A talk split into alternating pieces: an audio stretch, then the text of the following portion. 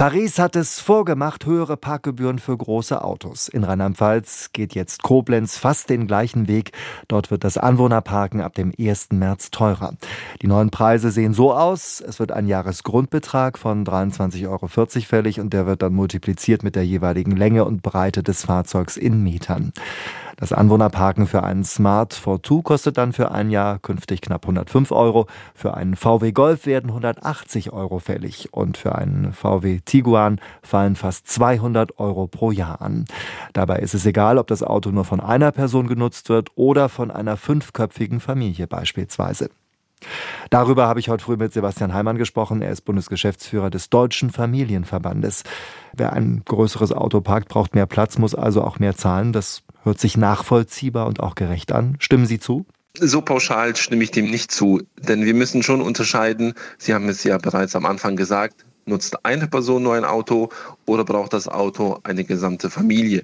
Und wenn Sie einmal mit einer Familie auf Reisen waren, dann werden Sie feststellen, dass Sie mit einem Smart oder mit einem Golf nicht gerade, was das Gepäck angeht, sehr weit kommen. Sie brauchen ein größeres Auto. Das ist dann entweder ein Kombi, ein größerer Van oder ein SUV. Und wenn man sich dann die künftige Gebührensatzung von Koblenz, die ab dem 1. März gelten äh, soll, anschaut, dann kommt auf Familienautos eine drastische Gebühren, Gebührenerhöhung zu. Und das ist schlichtweg einfach nicht fair. Die Stadt Koblenz argumentiert aber nun, es gehe um die tatsächliche Fläche, die ein Auto beim Anwohnerparken benötigt. Es steht dann ja herum. Und es geht nicht darum, wie viele Personen das Auto nutzen. Werden Familien also diskriminiert? Aus meiner Sicht definitiv. Das Bundesverwaltungsgericht in Leipzig hat bereits im Juni 2023 festgestellt, dass man so eine Gebührensatzung nicht einfach so nach Gutdünken ähm, ja, äh, einführen, verändern, regulieren kann.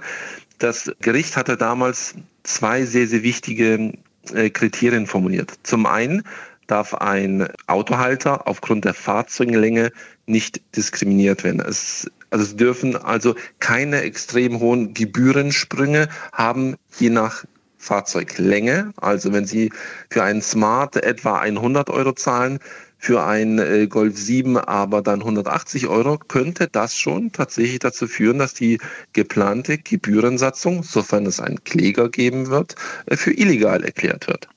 Und was mich aber besonders an der geplanten Parkraumbewirtschaftung stört, ist, dass es kein soziales Kriterium gibt.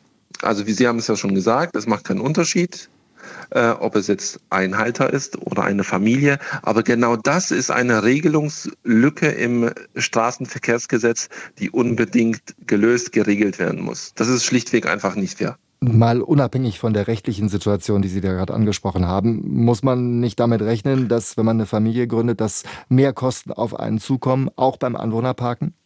Also man muss nicht unbedingt damit rechnen. Also wir hatten jetzt über viele, viele Jahre eine relativ äh, ja, moderate Parkgebührensatzung. Das war ähm, bundeseinheitlich geregelt. Aber äh, vielleicht, vielleicht schauen wir uns das mal aus einer anderen Perspektive an. Also wie hoch sind die Erhöhung. Also für einen Smart bedeutet es eine Verdreifachung der bisherigen Gebühren, für einen Golf 7 eine Versechsfachung und für einen, das ist jetzt tatsächlich ein SUV, für einen VW Tiguan eine siebenfache Erhöhung.